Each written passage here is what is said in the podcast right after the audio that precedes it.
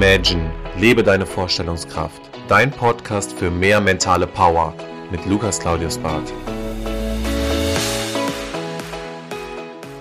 Herzlich willkommen zurück. Schön, dass du wieder eingeschaltet hast. Heute geht es um das Thema Reichtum und wie wir mit unseren Gedanken und unserer Vorstellungskraft unser Ziel erreichen können und dabei den Reichtum in den Fokus stellen. Dabei ist es natürlich erstmal elementar zu klären, was bedeutet für dich Reichtum. Oder wie es Napoleon Hill sagt, wie viel Geld brauchst du, um dich reich zu fühlen und was bist du bereit dafür zu leisten. Reichtum liegt so gesehen im Auge des Betrachters.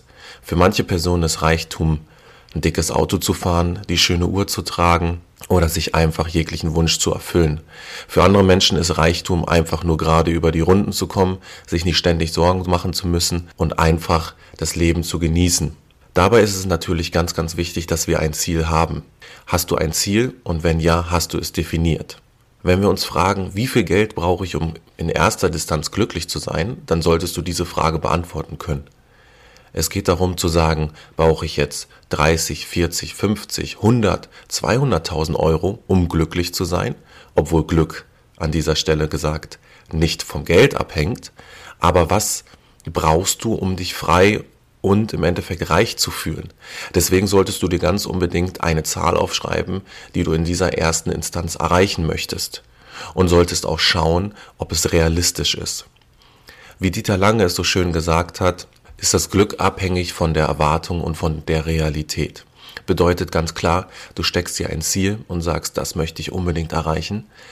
Du schaust aber, passt die Realität dazu und oftmals können wir unsere eigenen Erwartungen nicht erfüllen.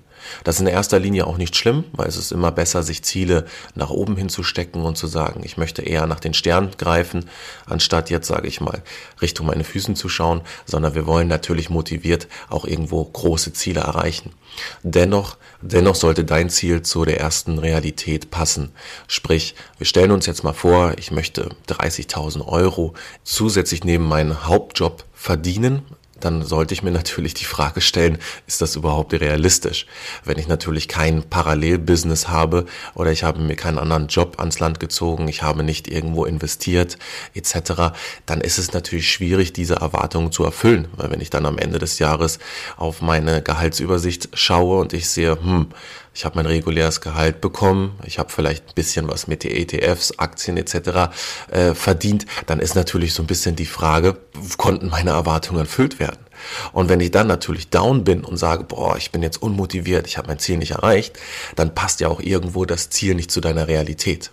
Das war ein sehr, sehr einfaches Beispiel. Ich möchte damit aber eigentlich äh, mitteilen, dass es hauptsächlich darum geht, deine eigenen Ziele so zu formulieren, dass sie auch zu deiner Realität irgendwo passen mit wie gesagt, einem kleinen Hauch, dass man sagen könnte, die Ziele sind ein bisschen höher gesteckt, weil wir wollen ja auch mehr erreichen und wollen uns in dem Sinne nicht mit weniger zufrieden geben. Deswegen in erster Linie solltest du dir ganz, ganz wichtig bei deiner Zielfrage, die die Gedanken machen, ob dieses Ziel auch wirklich realistisch ist und wie wirkt dieses Ziel auf mich, wenn ich es nicht erreiche.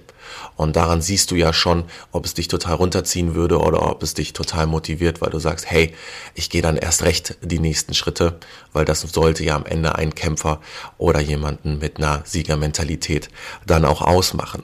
Nachdem du dir jetzt so gesehen ein Ziel kreiert hast und du dir die Frage beantwortet hast, was für dich Reichtum bedeutet und in erster Distanz ja, welchen Wert du brauchst, um dich reich zu fühlen, geht es natürlich darum, auch dieses Ziel zeitnah zu erreichen. Das heißt, das Ziel muss jetzt definiert werden, aber noch, noch wichtiger ist es, es zu visualisieren. Und es ist ganz, ganz wichtig, dass wir hier mit einer Visualisierung arbeiten. Weil Ziele, die immer präsent vor unseren Augen sind, dann haben wir natürlich die Möglichkeit zu sagen, irgendwo sind die greifbar. Also für unseren inneren Geist fühlt es sich so an, wir müssen dahin, wir wollen das Ziel greifen und möchten es auch im Endeffekt erschaffen und realisieren.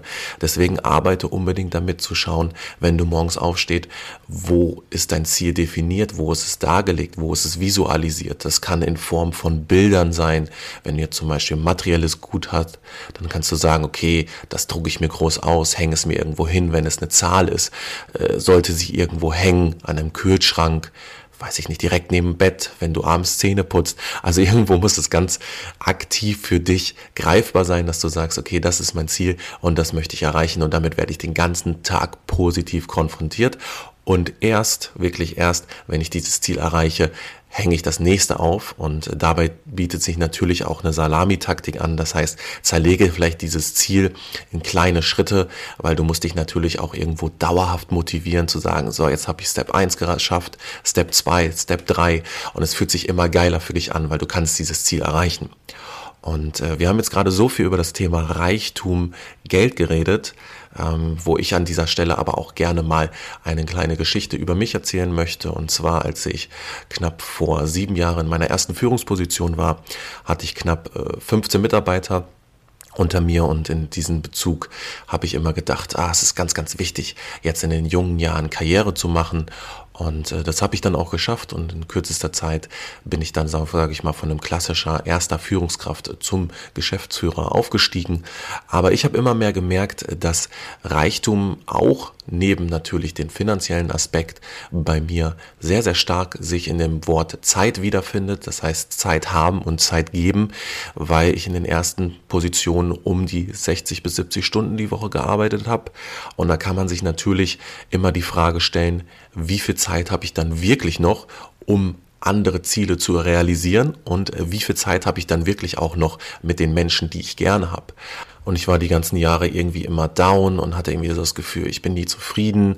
Die meine Freunde um mich herum meinten aber, hey, du hast doch einen mega guten Job, du bist voll, total viel aufgestiegen, du hast Karriere gemacht, äh, du fährst ein gutes Auto, äh, du kannst doch eigentlich total glücklich sein. Aber ich habe irgendwie für mich erkannt, Glück ist in erster Linie dann nicht direkt, sage ich mal, unglaublich viel Geld von jetzt auf vielleicht zu verdienen, sondern Glück ist für mich auch im Endeffekt Zeit zu haben, um mich nebenbei auch noch zum Beispiel wie jetzt mit der Thematik Podcast auseinanderzusetzen, irgendwie Mindset zu teilen, vielleicht mal ein Speaker-Event mitzumachen und, und, und. Also jeder hat da ja so individuelle Bedürfnisse, wo man so sagt, die dürfen irgendwie nicht zu kurz kommen. Und äh, für mich war einfach der Punkt erreicht, wo ich gesagt habe, du hast dir Ziele gesetzt nebenbei, du willst noch das und das und das machen machen. Aber umso weniger ich von diesen Zielen erreicht habe, umso mehr war ich down, weil es hat einfach auch nicht geklappt, egal was man für Bücher liest, äh, liest zu dem Thema Zeitmanagement oder Zeitstruktur. Das, das funktioniert nicht, weil wo soll man denn diese Zeit da irgendwo hernehmen? Klar, jeder Tag hat 24 Stunden, aber wenn ich natürlich dann ähm, sieben Tage die Woche irgendwo mit einer, einer Sache beschäftigt bin, dann ist es unglaublich schwierig, nebenbei auch noch Ziele zu greifen zu, und zu erreichen. Deswegen, das ist so eine Thematik, wo man für sich entscheiden muss, wie sieht mein Ziel aus? Äh, setze ich alles im Endeffekt auf eine Karte oder wie man jetzt sagen würde, the one thing, die eine Sache übe ich aus und setze meinen Fokus darauf. Äh, das musst du für dich wissen, was du erreichen möchtest und ob es für dich sich gut anfühlt, eine Tätigkeit auszuführen. Dann ist es aber ganz elementar wichtig, zu schauen, dass dieses Ziel realistisch ist, dass wir es irgendwo erreichen können. Wie gesagt, immer mit dem kleinen Hauch on top, dass es auch motivierend ist und zusätzlich, dass es aber auch zu deinen Vorstellungen passt. Das heißt, wir müssen hier wirklich schauen, definiere dieses Ziel. Setz dich hin, schreib das auf, sag, okay, das will ich erreichen, das ist mein persönliches Ziel, damit fühle ich mich reich und dann einfach umsetzen. Machen, machen, machen. Das ist, hört sich immer so ein bisschen sehr hart an, aber im Endeffekt ist es so und du entscheidest, in welchem Maße du das auch umsetzen möchtest.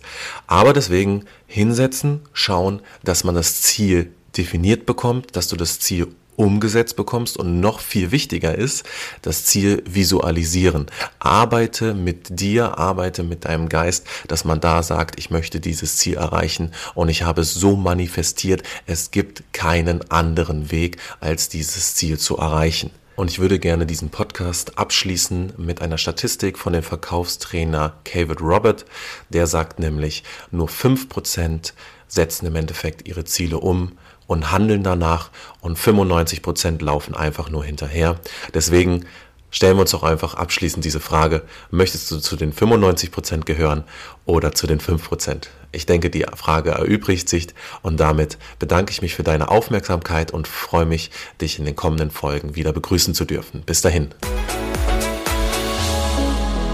Das war Imagine, lebe deine Vorstellungskraft. Wenn dir der Podcast gefallen hat, abonniere ihn direkt für weitere Folgen und teile ihn gerne mit deinen Freunden. Ich würde mich besonders über eine positive Bewertung bei iTunes freuen und wenn wir uns das nächste Mal hier persönlich wieder hören.